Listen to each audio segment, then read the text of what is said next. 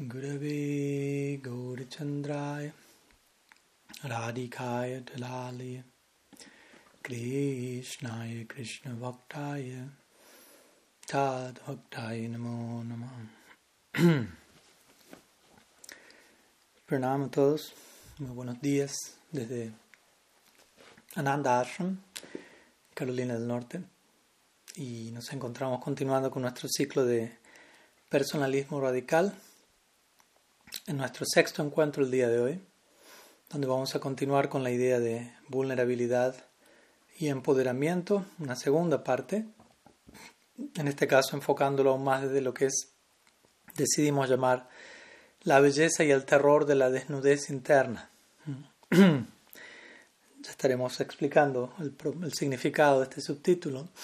Primeramente vamos a hacer un breve repaso de lo que estuvimos compartiendo la semana previa primera parte, donde hablamos de vulnerabilidad y empoderamiento, cómo seguir manteniéndonos fuertes al aceptar nuestra debilidad, y en donde comenzamos describiendo la vulnerabilidad como aquello que nos permite aceptar, reconocer todo aquello que hasta ahora hemos venido hablando en nuestra serie de charlas y todas aquellas cosas que reconocemos como necesarias de un cambio, básicamente. En otras palabras, sin vulnerabilidad no hay posibilidad de reconocer el cambio, la necesidad de cambio.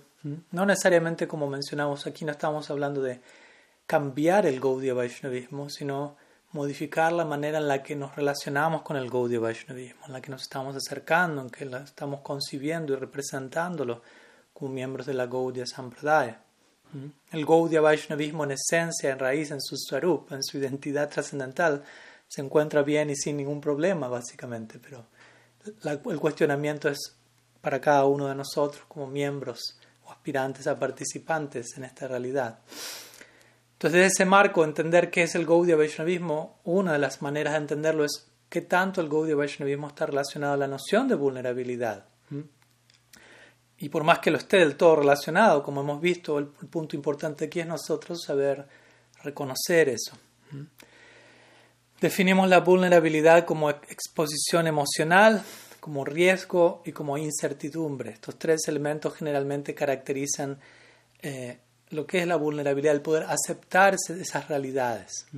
Y en nuestra Sampradaya tenemos el Sri Gaurahari Mahaprabhu mismo, el fundador y deidad de la Sampradaya, como el ejemplo central de todo ello, siendo la personalidad más eh, vulnerable al exponerse a estos tres elementos, exposición emocional, al exponerse al bhava de Sri riesgo en términos de en qué va a terminar ese experimento, ese proyecto llamado Gaura Lila, incertidumbre en cuanto a Krishna mismo, experimentando total desconcierto en términos de qué es esa experiencia que ella está viviendo. De esa manera, todos los elementos de la vulnerabilidad se hacen presentes allí y llevando a empoderamiento o a Mahaprabhu el aspecto más volcánico del absoluto. Y de allí continuamos compartiendo otros ejemplos como el de Arjuna al comienzo del Gita, Parikshit al ser maldecido a morir, Draupadi siendo desvestida en la asamblea de los Kurus, las Gopis siendo llamadas por Krishna dejando todo atrás, Jesucristo mismo en otras tradiciones siendo crucificado, los prisioneros en el campo de concentración de Auschwitz, mm, atravesando lo peor pero extrayendo cosas muy profundas a partir de ello. Y mencionamos el tercer verso del Sikshastakam también que hoy vamos a seguir elaborando. Y todo eso a la idea de empoderamiento y vulnerabilidad.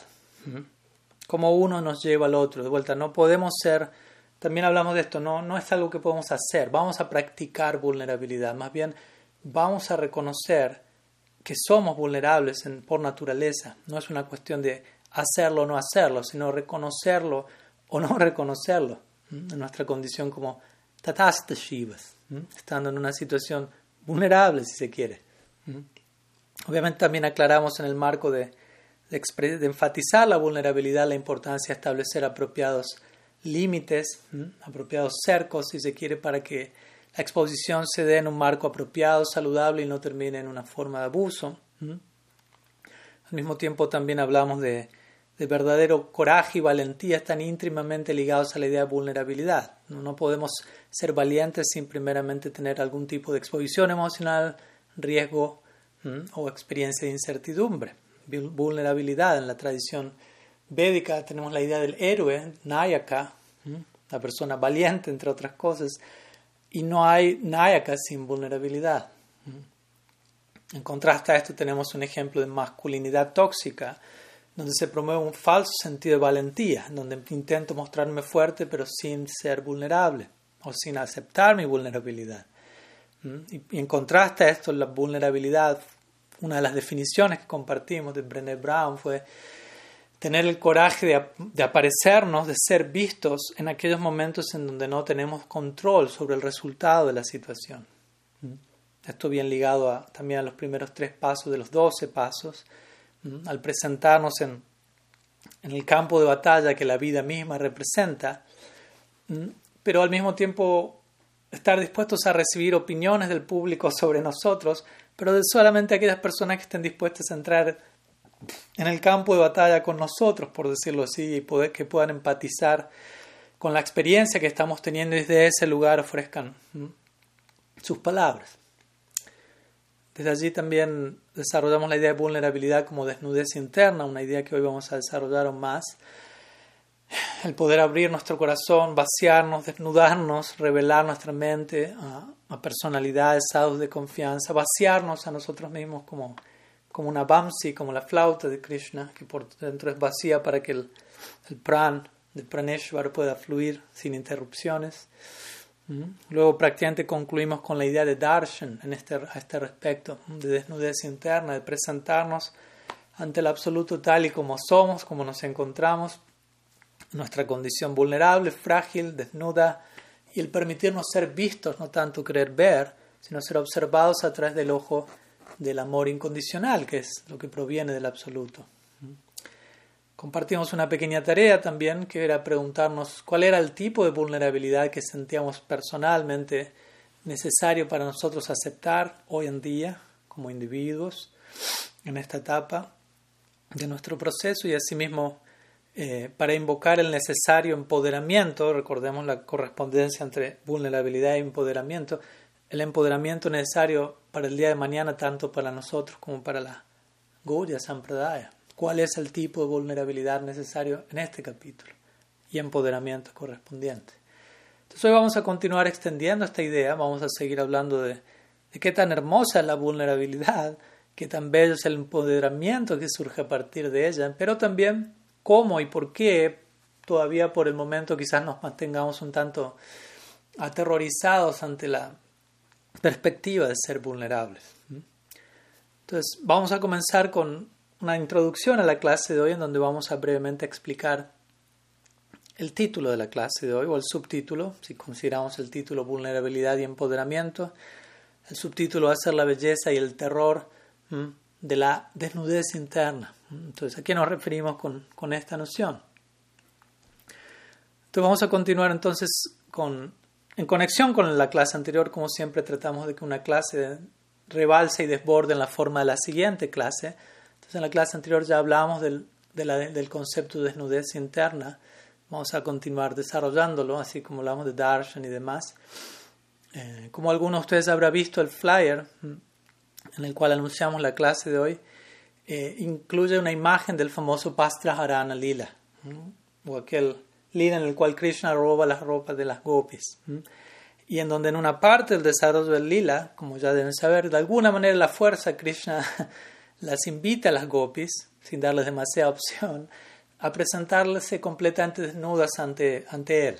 Como sabemos, las gopis, si es que ellas desean sus ropas de regreso, ¿no? sabemos que las gopis están en el Yamuna celebrando el haber completado su Katyayani Brat, a través del cual deseaban tener a Krishna como esposo. Y Krishna para conceder eso aparece en escena, se sube un árbol, toma todas las ropas que las gopis dejaron fuera del agua y desde allí les habla a ellas si quieren sus ropas de regreso tienen que venir una tras otra haciendo fila y recibirlas. Entonces las gopis se, se, dirigen y con sus dos manos tratando de cubrir sus partes íntimas. Entonces la, la, desnudez de las gopis hasta allí es parcial, no completa. Entonces Krishna les dice, ustedes han ofendido a Yamuna Devi por bañarse sin ropa allí para contrarrestar el aparat deben ofrecer pranama a ella juntando sus dos manos, poniéndolas sobre encima, por encima de su cabeza y pidiéndole perdón por la ofensa cometida. Obviamente con esto las dos manos que las gopis estaban con las que estaban cubriendo sus partes íntimas terminan exponiendo su plena desnudez. Obviamente aquí no estamos hablando de algo burdo ni físico, estamos hablando de transacciones espirituales. Y la idea aquí, uno de los niveles de interpretación de esta sección del Vastra Harana Lila, es que Krishna deseaba apreciar la plena desnudez, la plena belleza de las gopis y la plena desnudez de las gopis, una siendo íntimamente ligada a la otra. No, no una desnudez parcial, como las gopis estaban presentando, aún cubriéndose una desnudez plena. Y de vuelta, algo que apunta nuevamente a la idea de vulnerabilidad. Conectemos la idea de desnudez con vulnerabilidad, desnudez interna. No estamos hablando aquí de nada externo. Entonces la vulnerabilidad tiene que estar en su lugar para que la belleza y el pleno empoderamiento aparezcan. Recordemos vulnerabilidad y empoderamiento, desnudez, belleza interna. Para que Krishna se vea atraído a vernos a nosotros. Así como Krishna está viendo atraído a contemplar la, la, belleza de las gopis a través de su plena desnudez, para que Krishna se vea atraído a querer dirigir su atención sobre nosotros, darshan, recordemos, la idea de darshan es no ver, sino ser vistos, para eso nosotros también tenemos que desnudarnos internamente, vulnerabilidad, y desde allí va a surgir un tipo de belleza que Bhagavan desde allá va, el todo atractivo se va a ver totalmente atraído a contemplarlo. Entonces, únicamente podemos ofrecernos a Krishna por completo al, primeramente permitirnos ser vistos, al primeramente mostrarnos, presentarnos con plena vulnerabilidad en completa desnudez. Sarvopadi vinir muktam, tatparatwin nirmalam, etc. Famoso verso a partir del cual Rupa Goswami compuso su definición de Uttam Bhakti. Verso de los Puranas que comienza diciendo Sarva Upadi vinir muktam. Uno debe liberarse por completo de todo upadi, de toda falsa designación. Otra forma de hablar de desnudez interna, ya que nos habla acerca de liberarnos de todo falso sentido del ser, toda falsa capa de lo que creemos que somos. Obviamente esto no es tan fácil y alguien puede decir, bueno, yo todavía tengo upadis, un buen número de ellos. Entonces, ¿qué significa plena desnudez aún teniendo upadis? No me puedo liberar de ellos de un momento al otro. Entonces nuestra desnudez en ese caso va a consistir en presentarnos a nosotros mismos tan desnudos como podamos, tan desprovistos de hipocresía, de dualidad, como podamos en relación a nuestros upadis, con la mayor honestidad posible para reconocer todas esas secciones dentro de nosotros, reconocerlas, aceptar aquellas falsas designaciones que necesitamos trascender, integrar y presentándonos en la forma en la que nos encontramos hoy, sin fingir, sin forzar. Y todo ello gradualmente nos va a ayudar para trascender lo que haya que ser trascendido para que nos volvamos del todo ofrecibles, si se quiere, a Sri Hari. Entonces, en este Vastra Harana Lila, en este Lila donde Krishna roba la ropa de las gopis, las gopis exhiben su vulnerabilidad, su desnudez, y esto es lo que las empodera a ellas. Interesantemente, la misma desnudez es, el empoderamiento, la misma vulnerabilidad lleva a ello. Ya que recordemos, las gopis querían tener a Krishna como su esposo, ese era el empoderamiento, si se quiere, final que ellas querían obtener. Y ellas obtuvieron a Krishna como esposo exactamente como una consecuencia inmediata de su desnudez. ¿no? Su desnudez llevó inmediatamente a obtener a Krishna como esposo. Su vulnerabilidad llevó inmediatamente al empoderamiento que desean. ¿Por qué? Porque se dice que únicamente un esposo puede ver a su esposa desnuda. Entonces al Krishna ver a las gopis desnudas, inmediatamente Krishna las estaba aceptando como esposas y satisfaciendo el deseo que ellas tenían. Entonces interesantemente es importante ver esta conexión inmediata entre desnudez, eh, satisfacción última de los deseos, vulnerabilidad, empoderamiento. Entonces, en otras palabras, el mismísimo acto de vulnerabilidad y de desnudez de las gopis, de inmediato creó el empoderamiento correspondiente, que es Krishna haberlas aceptado a ellas como ellas lo anhelaban. Entonces, algunas pequeñas palabras sobre el título de la clase en relación a la imagen que, que escogimos para promocionarla. Y obviamente, pese a lo que ya hemos mencionado sobre vulnerabilidad, empoderamiento, la belleza de estas virtudes, aún así quizás todavía nos encontramos un tanto dubitativos y atemorizados de lo que es la vulnerabilidad, por lo que vamos a continuar desmistificando algunas malos, malos, entendidos, malos, malas interpretaciones, concepciones cerradas de qué es vulnerabilidad. Entonces vamos a una siguiente sección donde vamos a estar hablando de por qué estamos aún, probablemente nos encontramos aún eh, atemorizados de la vulnerabilidad. Entonces, como digo, previamente quizás lo que hemos compartido hasta ahora lo aceptamos, en teoría lo aceptamos internamente en cierta medida, pero tal vez probablemente para ser realistas, del todo la palabra vulnerabilidad quizás todavía no le, no le hayamos tomado pleno gusto, si se quiere, y en cierta medida nos podamos sentir un tanto intimidados por, por, el horizonte al que esa palabra, ese término nos invita. Entonces, ¿por qué? La, la pregunta es ¿por qué no nos, no nos agrada la idea de la vulnerabilidad del todo aún? Que algo no nos agrada no quiere decir que algo sea necesariamente malo. Muchas veces probablemente lo opuesto. Entonces, debido a que somos individuos únicos, debe, van a existir innumerables razones posibles para esto, ¿no? para esta pregunta, para responder a esta pregunta. ¿Por qué no nos agrada tanto la vulnerabilidad? Quizás no hay una única respuesta a la pregunta. Pero podemos comenzar compartiendo una respuesta clásica a ello. ¿no? Y es que probablemente aún conectamos, incluso inconscientemente, la noción de vulnerabilidad con eh, vergüenza extrema, temor, desconexión. Mientras que el propósito obviamente de nuestra vida es lo opuesto a ello. No es desconectarnos, sino sentirnos conectados. Obviamente ya estamos conectados con el Ser Supremo, con la realidad, pero muchas veces nos distraemos de dicha conexión. Entonces anhelamos sentirnos conectados. Esa es la idea misma de yoga, una práctica que lleve a nuestra atención el hecho de nuestra conexión natural con la realidad. Y Bhakti Yoga en particular apunta a este sentido de la conexión. Y ya hemos visto cómo la vulnerabilidad es un aspecto integral del Bhakti Yoga. Por lo tanto, la vulnerabilidad es un aspecto central de la conectividad. Por lo tanto, deberíamos parar de pensar en términos de vulnerabilidad y desconexión y más bien entender cómo vulnerabilidad implica conexión en su sentido más sustancial. Pero aún nuestro temor puede que persista.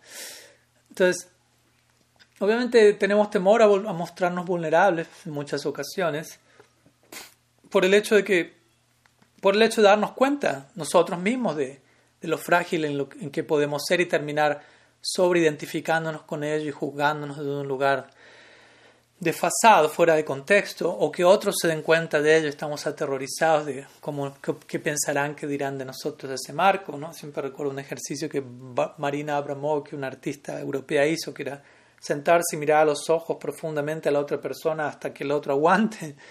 Y los resultados de ese ejercicio fueron bien interesantes porque era un ejercicio de total desnudez interna y vulnerabilidad. Muchas personas colapsaban, lloraban, para, lloraban aterrorizados, lloraban de alegría, dependiendo del caso, obviamente.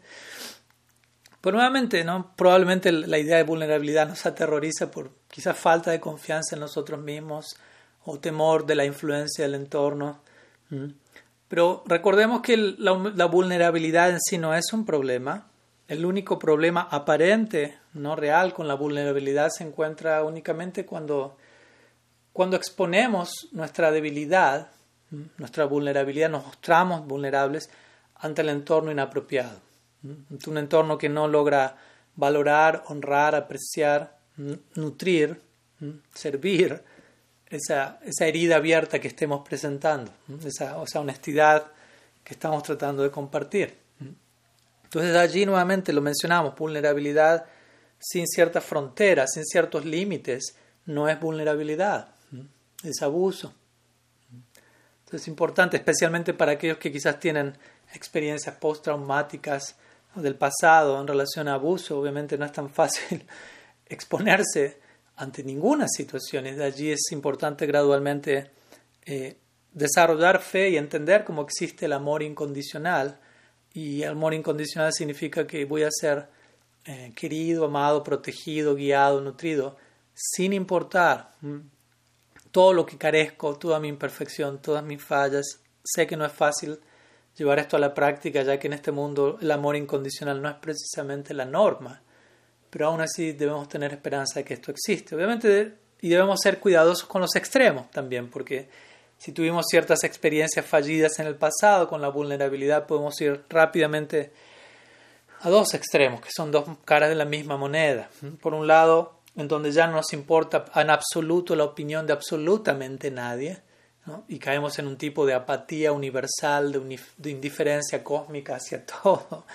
Y eso no es sano porque perdemos nuestra capacidad para conectarnos, nos alienamos, nos aislamos de forma absoluta. O el otro extremo, que es cuando terminamos siendo completamente definidos por las opiniones de las demás personas, sin tener una idea propia de nosotros mismos, por decirlo así, posteando una, un selfie en Instagram y, dependiendo de qué comenten y cuántos likes haya, eso va a definir mi sentido del ser ese día, por decirlo así. Entonces de allí también, si ya nos vamos a ese extremo, perdemos nuestra capacidad de ser vulnerables, de establecer de, vida fronteras, si se quiere. Entonces necesitamos balancear ambos extremos, necesitamos ser vulnerables delante de las personas apropiadas, delante de aquellos que puedan apreciar mi vulnerabilidad y honrarla incondicionalmente.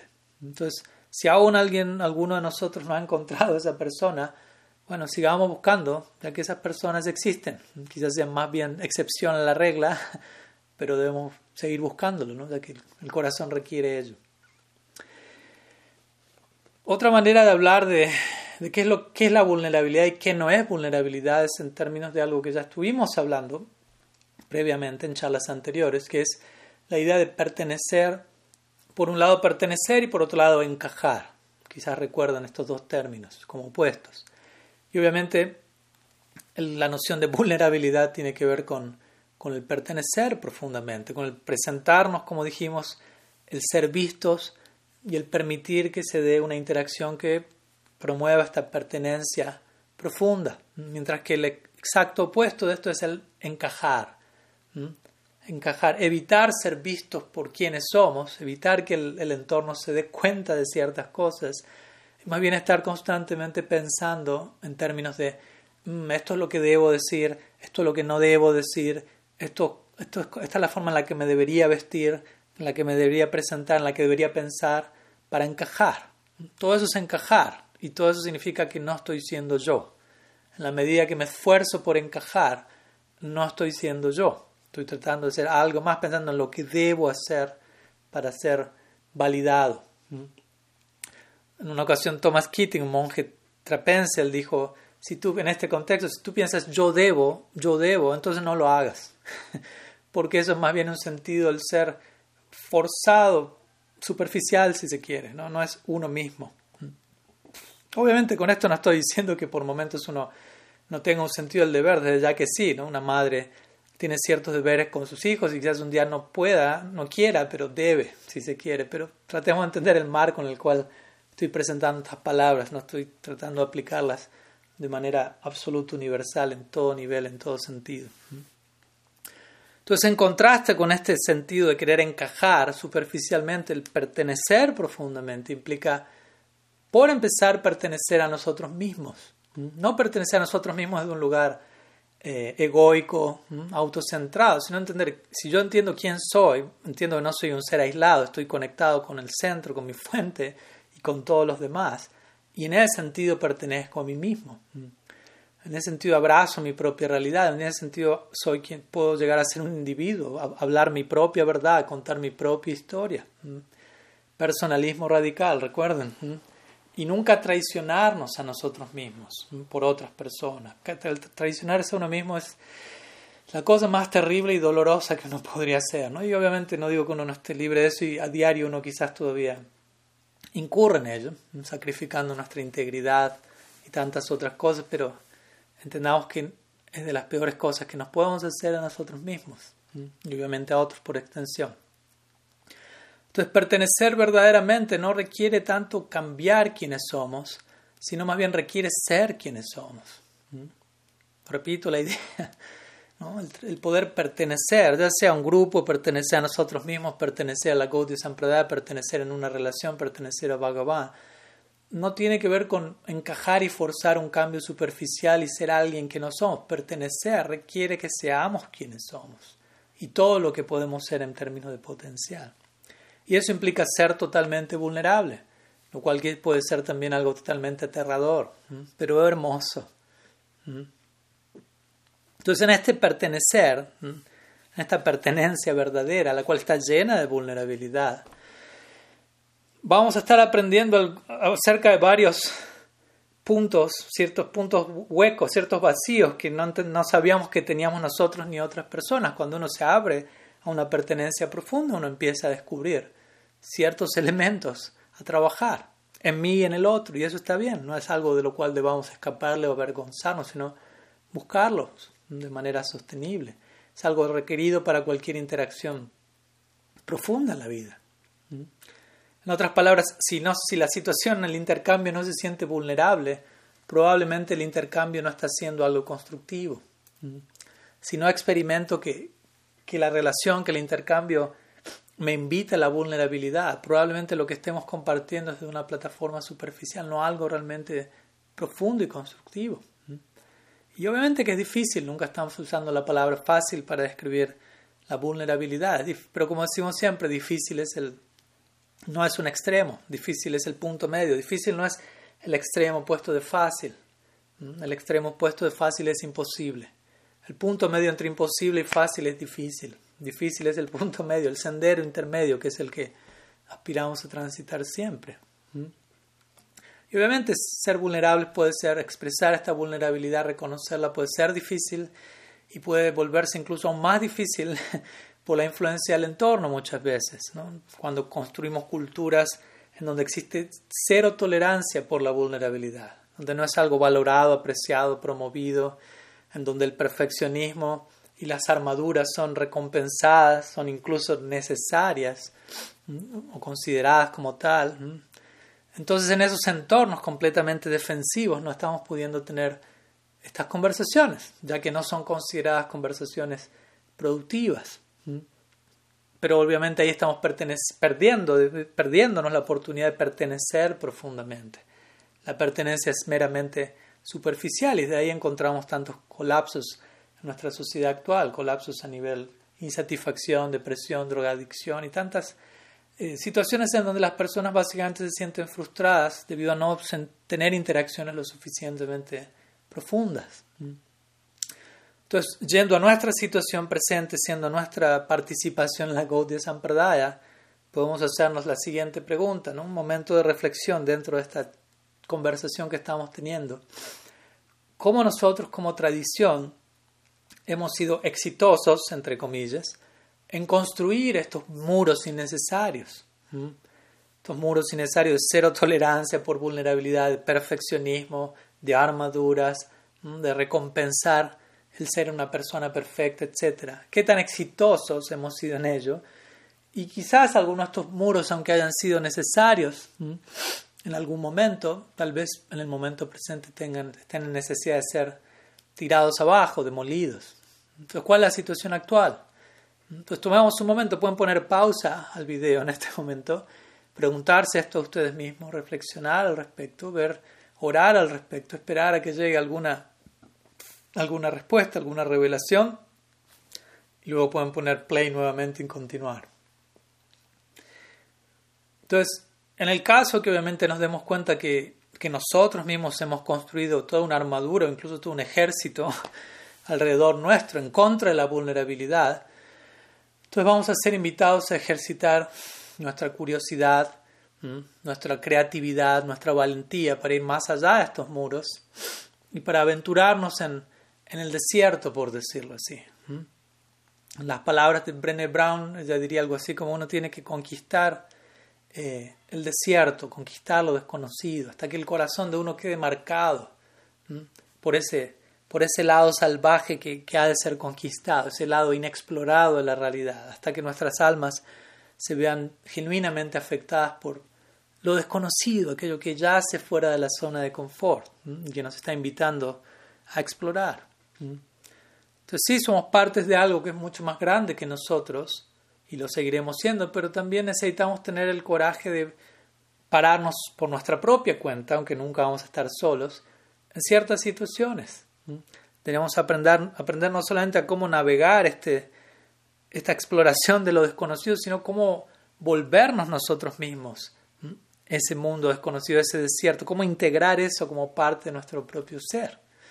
Y de vuelta, todo esto suena poético, puede sonar incluso hermoso romántico, pero en la práctica, cuando la prueba llega, puede sentirse bastante intimidante.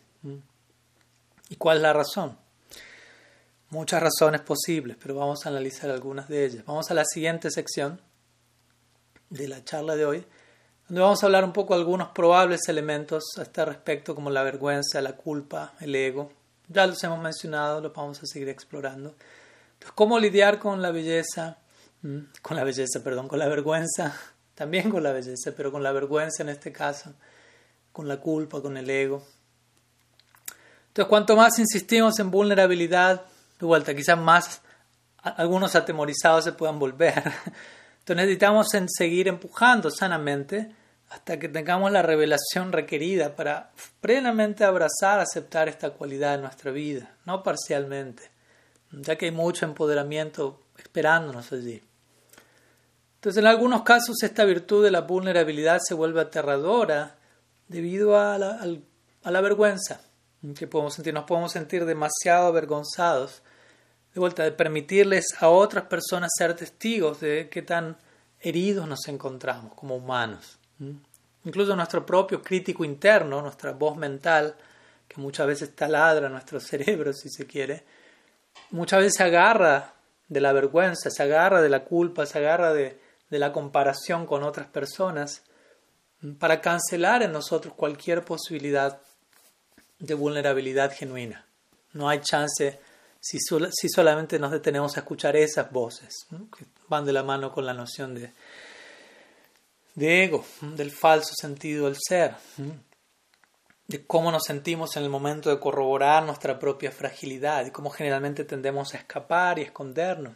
En, el cristianismo esto es ilustrado claramente en, lo que es la historia metafórica que, ellos, que se comparte del inicio de los tiempos, Adán y Eva en el paraíso como ustedes sabrán, luego de que ellos muerden la manzana, prueban la manzana, la cual de alguna manera representa la mente calculadora, la mente dualista que genera conciencia de uno mismo.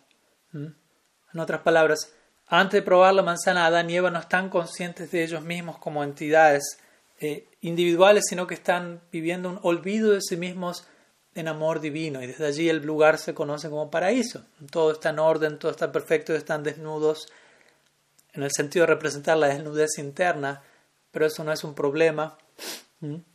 Pero ellos están olvidados de sí mismos en la dicha del paraíso. Ellos muerden la manzana, se vuelven conscientes de sí mismos. Entonces, ¿qué es la primera cosa que ocurre de vuelta? Al morder la manzana, Adán y Eva se vuelven conscientes de sí mismos y notan que están desnudos. En otras palabras, notan que son vulnerables y que son fácilmente dañados, pueden ser dañados fácilmente al estar en esa condición tan desprotegida. De vuelta, es el precio del volvernos conscientes de nosotros mismos, lo cual no lo estamos condenando aquí. Simplemente hay que saber cómo lidiar con el volvernos conscientes de nosotros mismos, conscientes de nuestra desnudez, conscientes de nuestra fragilidad el volvernos conscientes nosotros mismos significa conocer exactamente cómo y dónde podemos ser lastimados. Entonces, llegamos a saber cómo estamos desnudos y cómo esa, naturaleza, esa desnudez puede ser explotada por otros. Y eso también significa que logramos, llegamos a conocer cómo otras personas también están desnudas, en otras palabras, son frágiles, son vulnerables, y cómo otras personas también pueden ser explotadas de vuelta, lidiando debidamente con esta noción de la vulnerabilidad, todo va a estar bien. El problema es cuando no sabemos qué hacer con nuestra flaqueza y debilidad y terminamos intentando explotarnos unos a otros, escondiéndonos, escapando, temiendo, etc. Entonces Adán y Eva, continuando con esta interesante historia, inmediatamente de vuelta se vuelven conscientes de ellos mismos, se dan cuenta están desnudos, inmediatamente ellos comienzan a hacerse taparrabos algún tipo de ropa para cubrir su desnudez, para cubrir sus frágiles cuerpos, de alguna manera para proteger su ego. Esa es la simbología de esta historia. ¿Y qué hacen ellos inmediatamente luego de proteger su ego? ¿Mm? Se esconden rápidamente, le escapan a su vulnerabilidad, sintiéndose indignos básicamente de estar parados ante Dios, quien aparece en escena. Todo significa que la mayoría de las personas se sienten tan, ¿cómo decirlo?, incómodas con su vulnerabilidad que tienen temor de acercarse a Dios, porque hay un contraste tan grande entre lo que Dios es y lo que uno es en esa vulnerabilidad que es demasiado vergonzoso para la mayoría de las personas poder tolerar. Aunque, de vuelta, todo esto puede estar en nuestro inconsciente colectivo, individual, no precisamente directamente siendo consciente de ello. Es como cuando uno compra una casa, sea ese ejemplo, ¿no? Uno le paga a alguien que venga a inspeccionar la casa y que haga toda una lista de las fallas de la casa, todas las malas noticias, si se quiere. Y uno necesita conocer esas malas noticias, ¿por qué? Porque primero debe saber qué hay que arreglar. Si yo no sé qué hay que arreglar, o sea, ¿cómo decirlo? Yo no, yo tengo que saber las malas noticias porque yo no puedo arreglar algo si yo no sé que eso está roto primero. Y nosotros estamos rotos, ¿no? somos vulnerables, estamos heridos, sea que lo admitamos o no, en un nivel o en otro, la mayoría al menos. Entonces el punto es, necesitamos reconocer eso para que ello pueda ser trabajado luego. Y de vuelta puede ser muy difícil reconocerlo, muy doloroso. ¿Por dónde comenzar entonces ante algo tan desafiante que probablemente nos paralice de terror en muchos casos? ¿Cómo, dónde comenzar para abrirnos a este reconocimiento. Entonces es un buen punto donde comenzar y que tocamos la clase anterior y necesitamos seguir tocando. Para contrarrestar este patrón de conducta es, como ya mencionamos, el volvernos conscientes que tanto Krishna nos ama incondicionalmente, incluyendo todos los desastres internos que acabamos de describir y cosas vergonzosas, etc. De su parte hay una mirada incondicional y amorosa y la importancia de nosotros aprendernos a vernos a nosotros mismos a través de esa mirada, no verme a mí a través de mi sola mirada, sino de la mirada del Ser Supremo hacia mí. ¿Mm? Esa mirada nos está mirando a nosotros de manera amable, amorosa, íntima, ¿Mm? tierna, personal. ¿Mm? Entonces, en la presencia del Ser Supremo, en la presencia de Dios, y esa presencia es siempre, en todo momento, toda nuestra vida es transparente. Eso significa darshan, recordemos, estar presente ante Dios, ser observado por Él y Él lo ve todo. Y, lo y no hay problema porque Él lo ve todo con afecto incondicional. Por lo tanto, no necesito escapar, no necesito esconder, no necesito fingir, no necesito encajar. No hay problema con la transparencia. Esa es la idea de darshan. El estar consciente de la mirada amorosa e incondicional. Recordemos, Krishna lo conoce todo acerca de nosotros, toda nuestra debilidad, todas nuestras partes quebradas, todo nuestro aspecto pecaminoso, condicionado, y aún así nos ama infinitamente. Eso es amor incondicional. Entonces, el volvernos conscientes de semejante presencia divina en nuestra vida, de semejante realidad, es algo completamente sanador, completamente eh, refrescante, algo que nos llena de fuerza. Y de eso trata el sadhana, de entrenar la mente, disciplinarla para que no se vea distraída de este, para que no nos perdamos de vista, por decirlo así, este milagro diario, completamente extraordinario. Muchas veces en las escrituras se nos dice, piense siempre en Krishna, nunca lo olvide, manmana, smarta vyasatam vishnu, etc. Pero ¿qué significa pensar siempre en Krishna? No necesariamente mm, pensar, ok, tez azul, como la nube oscura, flauta, pluma de pavo real, pasar por toda la definición oficial pero una de las tantas formas, obviamente no hay una sola forma, es meditar en esto que estamos hablando, en su presencia constante en mi vida, en su mirada de amor incondicional que llega a mí, pese a todo aquello que todavía me acompaña. Meditar en esa presencia, en ese milagro constante y extraordinario que se da a cada momento. Verme a mí mismo a través de cómo Dios me ve a mí. Me viene a la mente una frase de San Juan de la Cruz, otro santo cristiano, que él diría, tú tienes que amar aquello que Dios ve en ti. Es una idea muy interesante, porque generalmente lo que nosotros vemos en nosotros no, no es muy... Eh, no, no nos inspira demasiada amorosidad, si se quiere. Más bien nos inspira muchas veces rechazo, vergüenza, como mencionamos. Pero ¿qué es lo que Dios ve en nosotros? A través de su afecto incondicional. Él algo está viendo, Él algo está amando allí. Entonces, debo aprender a amar en mí eso que Él está viendo en mí. Y obviamente, en parte, lo que lo que Él ama en mí, lo ama debido a su amor incondicional. Entonces otra, otra manera de, de amar lo que Él ve en mí es amar la forma en la que Dios está viendo algo en mí. Amar el amor incondicional con el cual Él me está mirando, básicamente. ¿Mm? Obviamente muchos de nosotros eligen no ir en esa dirección. ¿Por qué? Porque ser amados de esa manera es vivir en el presente desnudo, por decirlo así, en el ahora totalmente desnudos, totalmente transparentes, sin filtro. Y es un momento bastante desnudo, por decirlo así. Y el ego tiende a sentirse avergonzado si no logra abrirse el amor incondicional.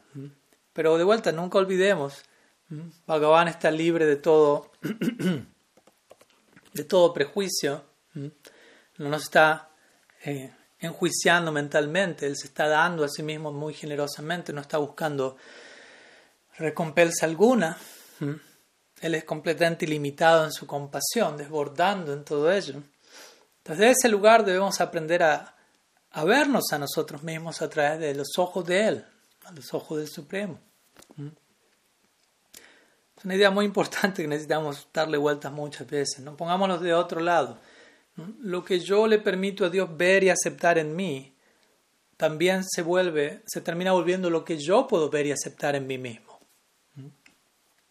Repito la idea para que lo podamos meditar y si necesitan vuelvan a poner pausa y a rumiar y a reflexionar y a orar al respecto. Aquello que yo le permito a Krishna ver y aceptar en mí, se vuelve aquello que yo puedo ver y aceptar en mí. Aquello que Él ve en mí y que Él ama en mí, es aquello que yo también puedo ver y aceptar en mí. Esa es la idea, ese es nuestro ser más real, no alguien independiente de cómo Bhagavan nos está contemplando. E incluso más aún, por extender la idea, eso mismo se termina volviendo aquello través de lo cual yo lo veo todo lo demás, porque esto no es solamente entre Bhagavan y nosotros. Okay, nos vemos a nosotros la forma en que Dios nos observa, pero Él está observando a todas las demás personas y a todas las demás entidades, cada átomo, con ese mismo efecto incondicional. Por lo tanto, yo mismo debería relacionarme con todo lo demás, teniendo en cuenta cómo Dios está observando todo lo demás. Si realmente entenderíamos esto y lo pondríamos en práctica, nos volveríamos santos en el acto, si se quiere. Y a esto lo podemos llegar a llamar eh, misericordia radical, gracia radical, pero la cual únicamente va a ser percibida a través de la vulnerabilidad radical. ¿no? Dentro del personalismo radical tenemos todas estas otras variantes de radicalismo, si se quiere. Y esto es exactamente crucial. Es por eso que es tan crucial permitirle a Dios y al menos ojalá a una persona o más en esta vida que nos puedan ver en toda nuestra imperfección, en toda nuestra desnudez, tal como somos, y que nos puedan ver de esa manera, no tanto que nos puedan ver como nos gustaría ser, como nos gustaría mostrarnos a otros. Esa no es la manera de acercarnos al plano superior, sino disponernos a ser vistos tal como somos, confiando en la generosidad de la visión del plano superior hacia nosotros. Y desde allí nosotros también debemos, si hemos recibido esa visión y esa experiencia, también debemos concederle esa experiencia a otras personas. Que ellos puedan sentirse observados amorosamente pese, a su imperfección. O observados en toda su imperfección y aún así aceptados, amados. Porque si esto no acontece, tales personas, nosotros incluidos, no vamos a terminar conociendo el misterio, el poder esencial, transformador de la gracia sin causa. La gracia sin causa es lo que genera la verdadera conversión en nuestra vida. La gracia sin causa no es simplemente, ¿cómo decirlo?, un, el, portar la conversión en nuestra vida, el convertirnos a un credo, a un grupo, no significa portar un, una tarjeta, ok, fui iniciado en esta institución, pertenezco a este, a este grupo, etcétera, sino verdadera conversión tiene que ver con, con experimentar estos momentos de misericordia sin causa, en donde somos observados, aceptados, abrazados, pese a, incluyendo toda nuestra imperfección, no pese a como que la imperfección se rechaza y se toma lo bueno, todo es aceptado por una mirada superior. Se dice que la vergüenza no puede sobrevivir a la empatía a este respecto. Recordemos, estamos hablando de vergüenza aquí, culpa, ego. Entonces, una de las mejores formas es expresar este tipo de, empatía con otros, extendernos de esa manera y la vergüenza no puede sobrevivir allí. Entonces, tratemos de mantenernos conscientes de que tanto Bhagavan, la empatía de Bhagavan y de sus agentes, se mantiene allí en relación a nosotros y a todo lo demás. Y desde allí tratar de entender ese mismo extender, perdón, ese mismo patrón a todo y a todos.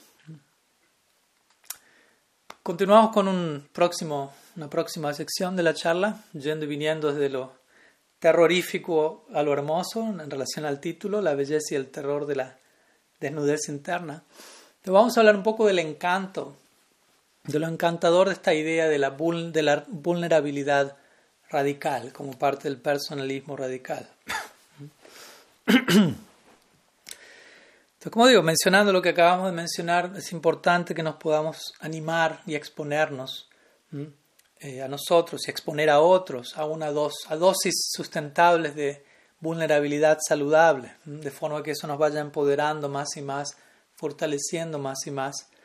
Obviamente lo opuesto a eso, el no exponernos a esas dosis, por más desafiante que esto sea, el no hacer eso, va a ser como sobreproteger a un niño, ¿no? como una madre que está tan temerosa de, permitirle a su hijo salir a la calle por los peligros que puede haber en el mundo, que ella lo mantiene encerrado en un cuarto en su casa sin que nunca salga para que no experimente ningún peligro.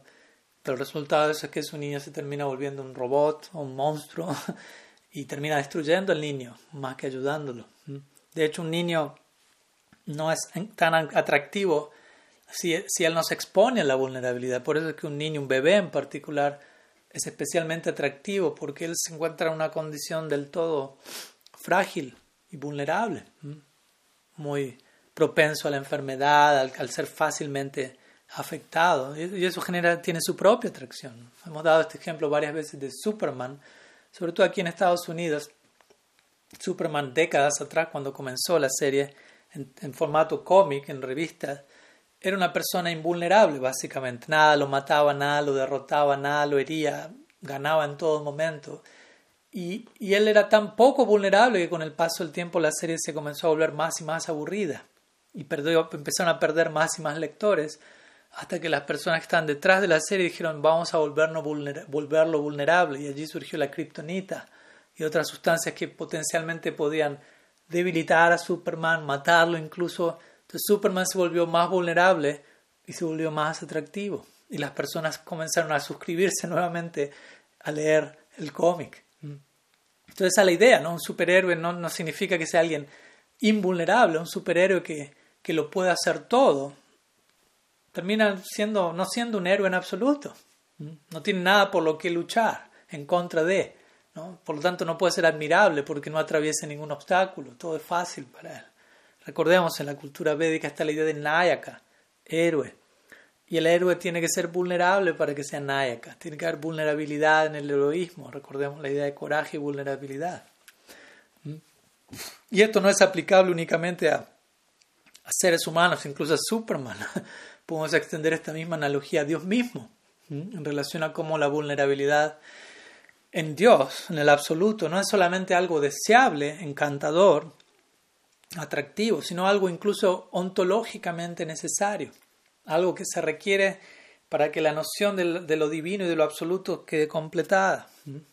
Hay una historia en la tradición judía que, el comienzo de la historia parece ser como un, un, koan del budismo zen. El koan son estas pequeñas frases o preguntas que lo llevan a uno a, responder la pregunta desde un lugar diferente a como uno se imaginaría, como si un árbol cae en el bosque pero no hay nadie para escucharlo, hace ruido, ¿no? Es uno de los clásicos ejemplos. Entonces aquí hay una que dice, imagínense un ser que es omnisciente, omnipresente y omnipotente, los tres omnis famosos que hacen a Dios. ¿Qué carece semejante persona? ¿Qué le falta a esa persona que es omnisciente, omnipresente y omnipotente? Y alguien quizá diga, no, no le falta nada. Si es omni, omni, omni, es Dios, pero sí hay algo que le falta a esa persona. La respuesta es limitación. Esa persona carece de limitación. En otras palabras, si uno ya está en todas partes, si uno ya lo es todo, siempre, en todo momento, no hay nada que hacer, no hay ningún lugar donde ir, todo lo que uno podría hacer ya lo es en este caso, y todo lo que podría pasar ya, está, ya ha pasado, y obviamente la situación se vuelve un tanto aburrida, como se imaginarán, limitada, interesantemente. Tanta, tanto omni, omni, omni, que parece ser algo ilimitado, termina generando limitación. Y es por esta razón, al menos de acuerdo a esta historia judía, que Dios creó al hombre, ellos dirían. Al hombre siendo limitado. Si no hay limitación, no tenemos una historia para contar, básicamente. Obviamente nosotros como Gaudias tenemos nuestra propia versión de la historia, si se quiere, sin incluso la necesidad de invocar la creación humana de parte de Dios para que Dios sea limitado, entre comillas, limitado.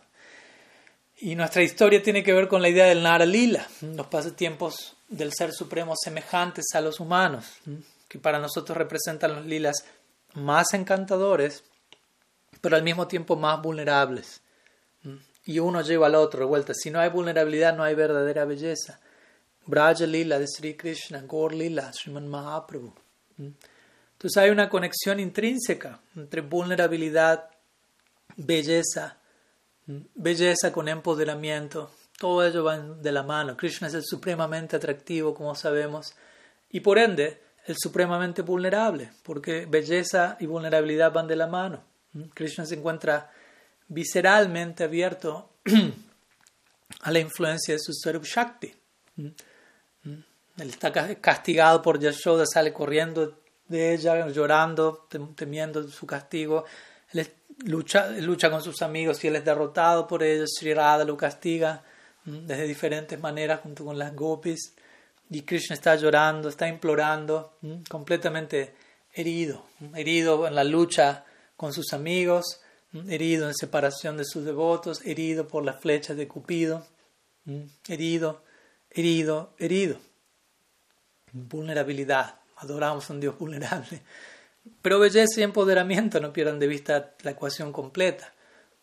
Entonces, como ya mencionamos, y la forma eventual de, Krishna en, su máximo esplendor de vulnerabilidad es Mahaprabhu, su máximo pico de vulnerabilidad y de empoderamiento, volcán dorado del amor divino. Friedrich Nietzsche diría, aquello que no acaba conmigo me hace más fuerte, todo lo que no acaba conmigo me hace más fuerte. Podríamos decir aquí esto, la vulnerabilidad no te va a matar, por lo tanto te va a empoderar, te va a hacer más fuerte, únicamente mata el falso ego. Entonces, en relación a esta idea del ser supremo necesitando cierta limitación, si se quiere, vulnerabilidad, para completarse a sí mismo en una forma suprema, por encima de la mera noción de Dios, déjenme compartirle una, una pequeña frase de Jordan Peterson que leí un tiempo atrás que va bien de la mano al respecto. Él dice, el, el, el, ser, ¿no? el, uno ser en cualquier sentido, aparentemente requiere limitación. Para uno ser, uno necesita cierto grado de limitación. Quizás esto será, quizás esto es así, dice él, ya que el ser requiere el volverse algo más. Y volverse es volverse algo más, ¿no? Si yo me vuelvo en algo, significa me vuelvo algo más, no algo menos, o algo diferente al menos. Y eso es algo únicamente algo posible en el marco de lo limitado o, en relación al ilimitado. Es posible para alguien que permanece eternamente vulnerable y abierto a una evolución cada vez más grande. Porque obviamente no estamos diciendo que el ilimitado ahora se volvió limitado, estamos diciendo que el ilimitado se mantiene continuamente en un estado de divina, de divina vulnerabilidad y abierto a una evolución eterna. Entonces, nuevamente, antes de pasar a una siguiente sección, vamos a detenernos por un momento, a hacer una pregunta, a reflexionar, a poner pausa si es necesario, luego de haber dicho lo que hemos dicho. En nuestra Sampradaya, Gaudiya Sampradaya, se representa no solamente este ideal de vulnerabilidad, belleza, empoderamiento, sino que se adora a semejante persona, semejante manifestación del absoluto, Sri Krishna Sriman Mahaprabhu. Entonces, ¿cómo nosotros que adoramos semejante ideal, pero que lo estamos representando idealmente a través de nuestro ejemplo, qué tanto estamos personificando esto a través de nuestra propia conducta? a través de nuestra propia disposición en relación a la vulnerabilidad. Entonces, ¿qué tanto estamos representando este ideal y qué podemos hacer para representarlo de mejor manera? Como individuos, como sampradaya. Entonces, tómense unos momentos para reflexionar, orar y ver qué llega como respuesta al respecto y solamente continúen viendo la charla una vez que, que algo haya llegado. Vamos a continuar con otra sección. Les pido unos minutos extra hoy en, el que vamos, en la que vamos a hablar de expresiones tóxicas de vulnerabilidad, en este caso hablar de la conciencia de víctima. Estamos yendo y viniendo, hablando por un lado de lo hermoso de la vulnerabilidad, de lo encantador, y por otro lado de lo que nos puede generar terror aún, de versiones distorsionadas de vulnerabilidad, de su rostro más elevado, yendo y viniendo a este respecto, contrastando qué es la vulnerabilidad real, radical, hermosa, y, y, y es lo opuesto a ello.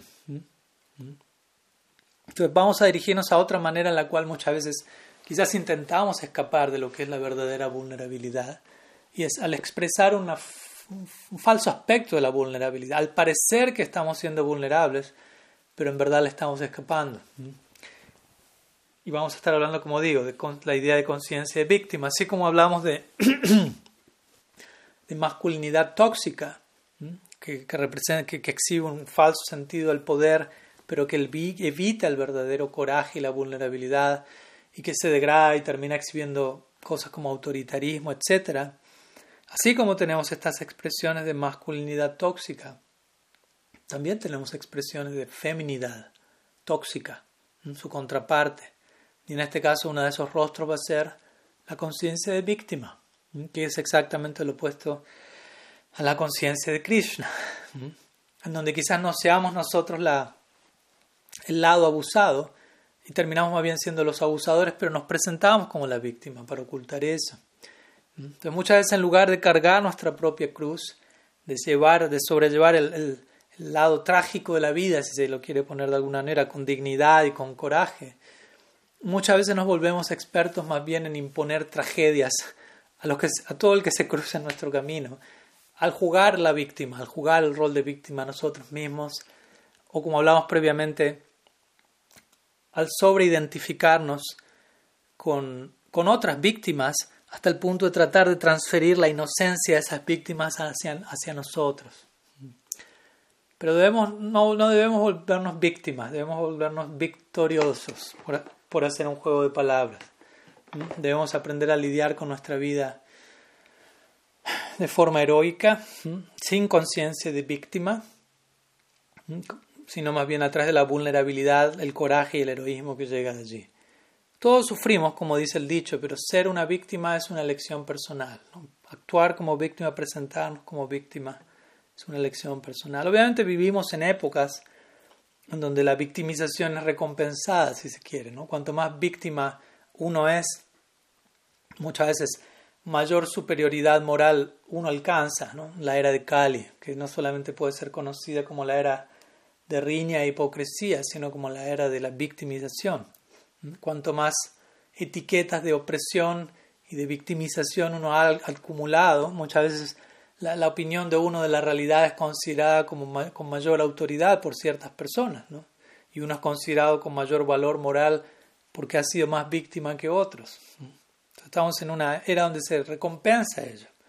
Y debemos ser cuidadosos de, con evitarlo, porque una vez que uno crea esta historia, soy una víctima, soy una víctima, soy una víctima. Es una historia de autojustificación constante. Uno queda atrapado emocionalmente en esa historia. La historia de por sí es algo que lo atrapa a uno, pero si uno crea esa historia y se identifica con ello, esa historia se cuadriplica y es casi imposible salir de allí. Y de vuelta, conciencia de víctima es lo opuesto a conciencia de Krishna. Y nos puede pasar a todos, nadie está libre de ello, como individuos o por extensión como movimientos. Uno puede crear todo un movimiento que enfatiza esta idea. Entonces la conciencia de víctima, que se puede presentar como vulnerabilidad, pero en verdad representa su opuesto, tiene que ver con negar toda responsabilidad personal por lo que puede ocurrir en nuestras vidas, mientras que la vulnerabilidad, la conciencia de Krishna, tiene que ver con tomar plena responsabilidad por quiénes somos, por qué decidimos hacer, pensar, y por dejar de señalar a fuera de nosotros a, falsos enemigos. De hecho, uno podría llamar esto el impulso satánico, acusar a otros constantemente, ¿no? y nunca a nosotros mismos. La misma palabra lo revela, la palabra satán, si, si es que no sabían, significa el acusador.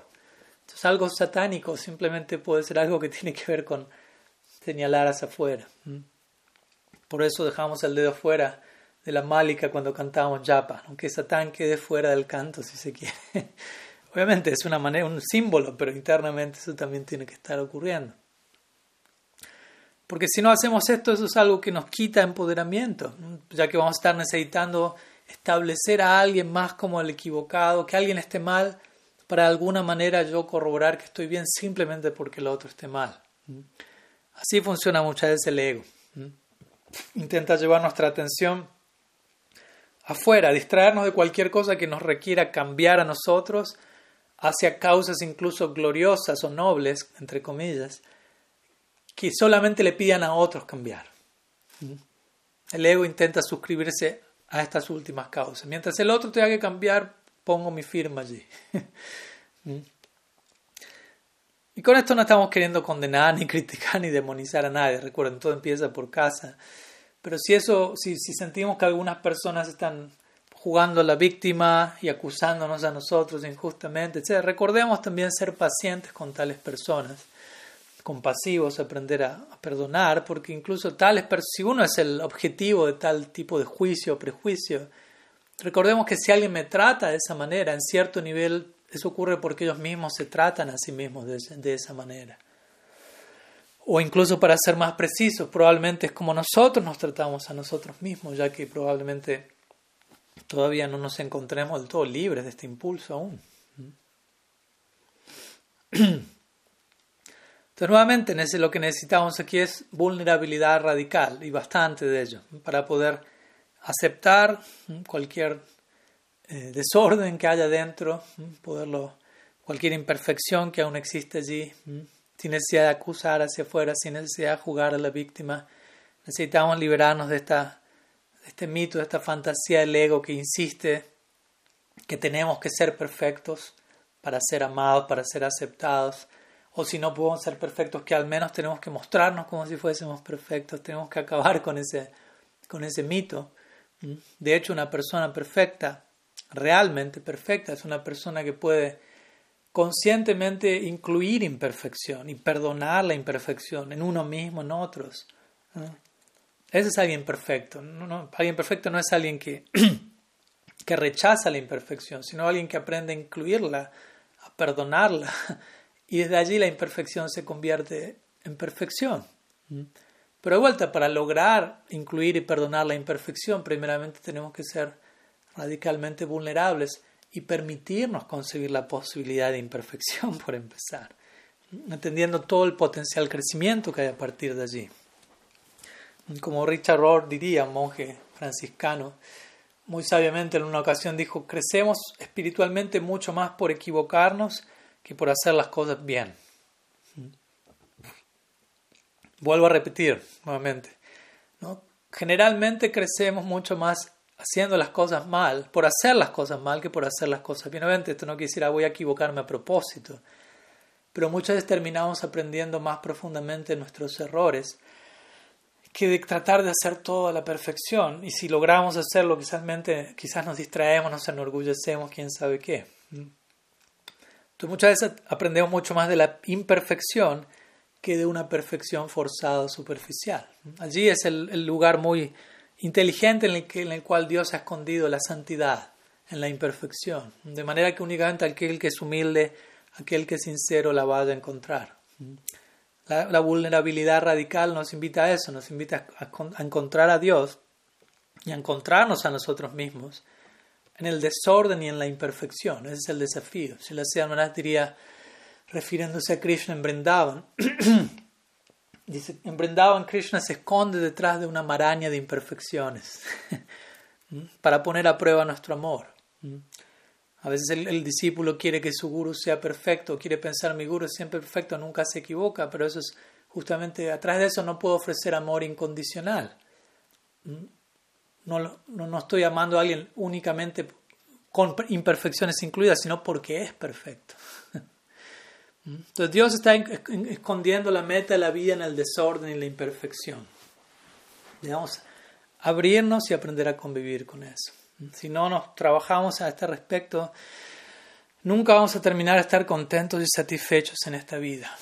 Y sé que puede sonar contradictorio, ¿no? Cómo la perfección se esconde en la imperfección. Pero así es como la sabiduría generalmente trabaja y como la sabiduría generalmente se revela en nuestra vida, formas que suenan contradictorias para la manera en la que solemos entenderlo todo. No quiere decir que sean contradictorias en sí, probablemente más bien muestran nuestra visión contradictoria de las cosas. Entonces, más que tratar de evadir la realidad a través de conciencia de víctima, se nos invita a aceptar la vida en todo su espectro, a aceptar las cosas tal como son, con, con gratitud, con responsabilidad, con firmeza, con determinación, nishta. Esto lo llamamos nishta en nuestra escuela. nishta es lo que necesitamos exhibir, yo diría, en esta época, en nuestra sampradaya, en gran parte. No, no solamente en esta época, obviamente, pero siempre, pero en este caso en particular, ¿por qué no? Nishta como un compromiso.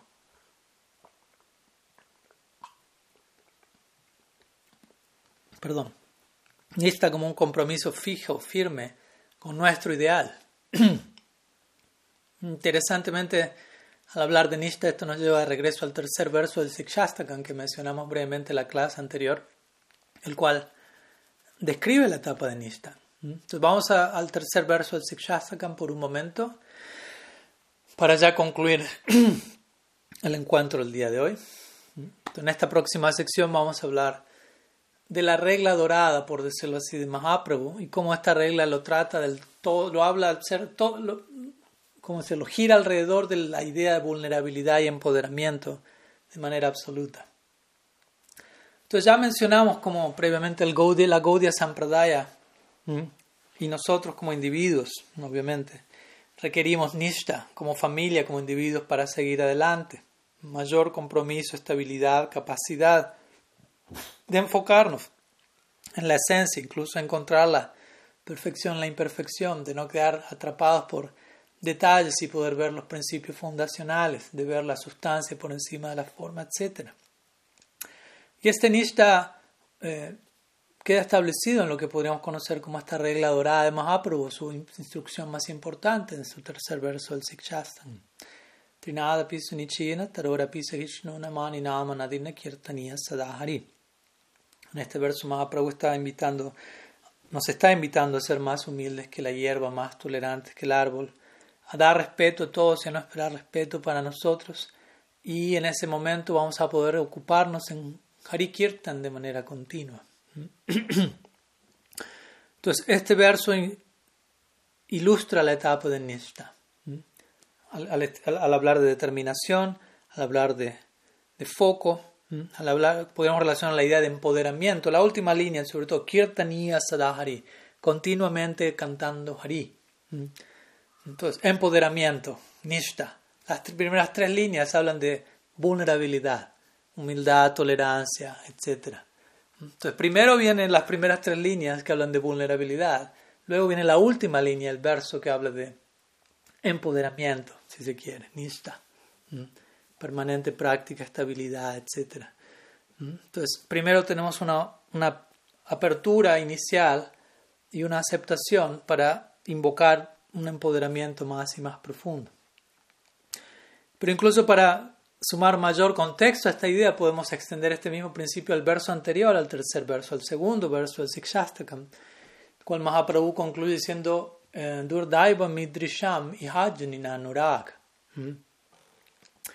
el cual, como ustedes saben, más allá de todo el verso, esta línea última que conecta con el tercero, allí Mahaprabhu está reconociendo su falta de gusto por Srinam, hablando por nosotros más bien, pero tomando plena responsabilidad por ello y admitiendo cuál es la causa de esa falta de gusto, su infortunio, su mala fortuna, anartas.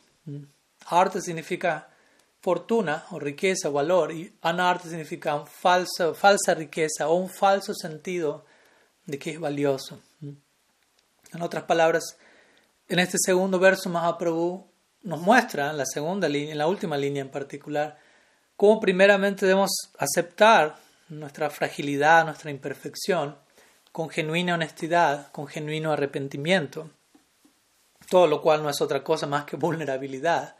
Y esto nos va a llevar a una expresión más profunda de todo esto, a un tipo de empoderamiento, el cual va a llevar al mismo tiempo a un tipo más profundo de vulnerabilidad, el cual va a llevar a un tipo más profundo de empoderamiento y así sucesivamente. Recordemos que Nishta no es la meta última a alcanzar, es una meta intermedia para llevarnos a la meta del Prem. De hecho, Krishnadas Kaviraj Goswami, él conecta este tercer verso del Sikshastakam, volviendo al tercer verso. Y Y con, si uno canta el santo nombre abrazando este verso, eso lo conduce a uno a Prem. Entonces, este verso habla de la actitud que nos va a transportar a la etapa del amor divino. Y así como hay notable vulnerabilidad y notable empoderamiento en este tercer verso del Sikshastakam, por lo que acabamos de describir, vamos a concluir entonces que en cada una de las demás etapas también hay una determinada expresión de vulnerabilidad y empoderamiento, cada vez más en aumento. Entonces, si todo eso va aumentando, la idea es que la etapa del Prem, la meta última de la vida, va a expresar el máximo tipo de vulnerabilidad y el máximo tipo de empoderamiento. ¿Mm? Recuerdo hasta respecto de Sigmund Freud diría, nunca somos tan vulnerables como cuando amamos. Entonces apliquemos esta idea al Prem de la Gaudiya Sampradaya. Es aplicable. ¿Mm? Amar significa ser vulnerables. No es que llegamos al Prem y solo hay empoderamiento y no hay vulnerabilidad. O solo hay vulnerabilidad, y no hay empoderamiento. Ambos se nutren eternamente. ¿Mm? Amar es ser vulnerables. Amar es correr un riesgo, como las gopis en su paraquilla Bhav. ¿Mm? A todos los días, arriesgándose a ser descubiertas, a encontrarse con Krishna.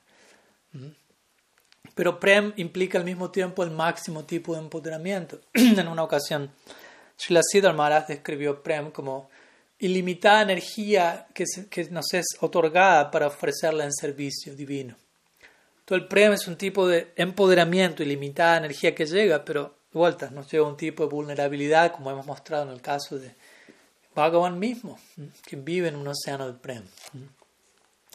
De esta manera, este Sikshastakam y toda la vida de Mahaprabhu y todo el Sikshastran, que es el único legado literario de Mahaprabhu, podría ser visto en términos de un viaje permanente entre vulnerabilidad y empoderamiento, entre niveles más y más profundos de vulnerabilidad y empoderamiento, y siendo que el Sikshastakam también describe cada una de las distintas etapas de nuestro proyecto devocional hasta llegar a la meta, también podemos concebir nuestro propio viaje devocional como individuos, como familia, en estos mismos términos. ¿no? Estamos, cada etapa del Bhakti implica un nivel más profundo de vulnerabilidad y empoderamiento, y así sucesivamente.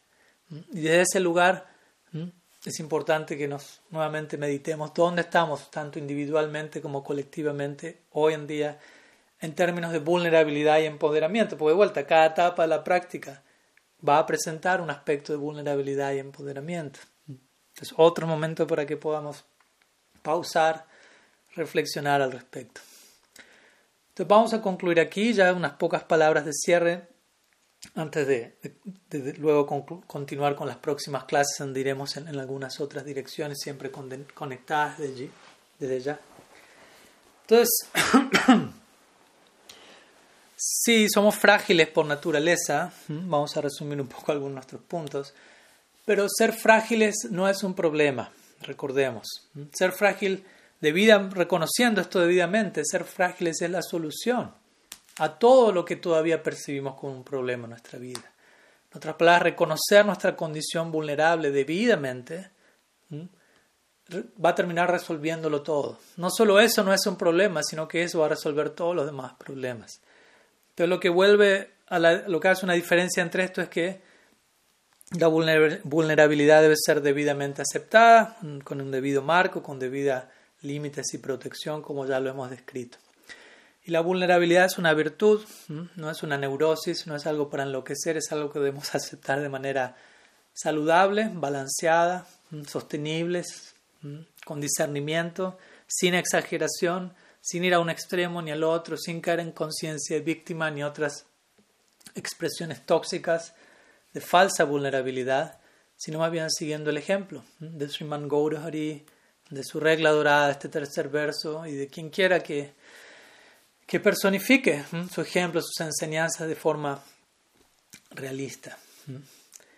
Entonces, para nosotros mismos hacer esto, nosotros mismos tratar de llevar todo esto a nuestra vida, es tratar de ser realistas nosotros mismos. Hacer todo esto nosotros mismos, volvernos sobrios, volvernos sensibles a quienes somos realmente. En lugar de caer en la intoxicación, en la locura que muchas veces surge al uno tratar de pretender que la realidad y que nosotros somos algo diferente de lo que somos. Entonces, vulnerabilidad tiene que ver con aceptación de las cosas tal como son y el empoderamiento que surge allí. Entonces, bajo el debido refugio, en la debida compañía, la vulnerabilidad va a traer, va, va, va, a generar el más grande empoderamiento, como dijimos. La, la, debilidad debidamente expresada va a invocar la más profunda fuerza, el más profundo coraje. Dado que somos tatastas jivas, somos unidades de potencial ilimitado. No olvidemos eso. Sí, nuestro potencial puede ser muy oscuro si lo expresamos de forma errada, pero ese mismo potencial nos puede llevar a las alturas más brillantes si lo expresamos con inteligencia, con sinceridad, con debida vulnerabilidad.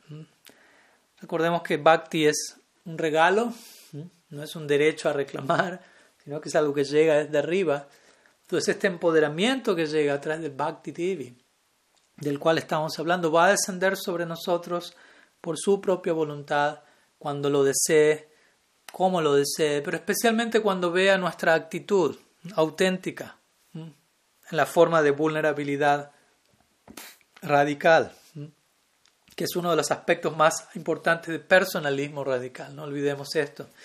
Y no olvidemos que personalismo radical no es más que un sinónimo para Gaudiya Vaishnavismo. No son dos ideas diferentes. Entonces, si, la vulnerabilidad radical es crucial para el personalismo radical, y el personalismo radical no es, otra, no es más que otra forma de hablar del Gaudiya Vaishnavismo, entonces el Gaudiya Vaishnavismo va a incluir la vulnerabilidad radical como uno de sus valores esenciales, como espero haya quedado claro a lo largo de estas dos últimas charlas. Como miembros de la Sampradaya, podamos apropiadamente honrar eh, esta vulnerabilidad y su empoderamiento que llega como resultado, eligiendo participar en esta escuela como miembros comprometidos de la Sampradaya, intentando debidamente honrar y representar este ideal en nuestra vida y con otros. Así que algunas ideas que queríamos compartir hoy. Les agradezco su tiempo, su compañía, su atención. Les pido perdón si alguna de mis palabras genera algún tipo de confusión o de ansiedad. Eh, no es la intención en absoluto. Mm. Espero poder de alguna manera generar algo de alivio y claridad y satisfacción para el corazón de quienes estén oyendo. Y vamos a concluir aquí. Dejamos una pequeña tarea para el hogar, para aquellos que deseen, y es poder reflexionar sobre versiones tóxicas de la vulnerabilidad en nosotros y en la Sampradaya en general que podamos estar percibiendo y reflexionar qué, qué medidas podemos tomar partiendo desde casa, como decimos siempre, y de allí en adelante. Entonces, si hay preguntas, comentarios, los pueden dejar en los distintos chats, secciones de comentarios.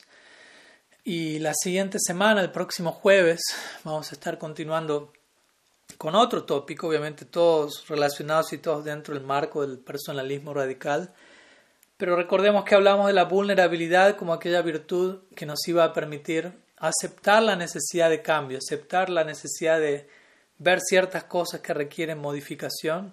Entonces, luego de hablar de vulnerabilidad y ojalá de abrirnos a esa aceptación, de aquí en adelante, durante el resto del ciclo, vamos a hablar de diferentes elementos que sentimos que requieren cierto trabajo como individuos. Y de allí el tema de la próxima clase va a ser individuación y básicamente promoviendo el, aspecto único de nuestro carácter en servicio sagrado. en otras palabras, aprendiendo a ser individuos con nuestro propio carácter, voluntad, libre albedrío, personalidad, pero de tal manera que todo eso pueda ser debidamente ofrecido, qué es lo que se requiere para lograr ser todo lo que, lo que somos y podemos llegar a ser. Así que vamos a estar hablando de eso la semana próxima. Que tengan un muy, muy buen resto de semana. Nos estamos viendo muy pronto. Sriman Mahaprabhu ki jai. Sri Gaudya Sampradaya ki jai. Sri Harinam Sankirtan ki jai. Gaur Bhakta Vrinda ki jai. Gaur Pramanand Hari Bol. वंशाकल्पतरुभ्यश्च कृपा सिन्धुभ्यैव च पतितानं वैष्णवेभ्यो नमो नमः अनान्तकोटि वैष्णववृन्द की जय ゴールハリーボー。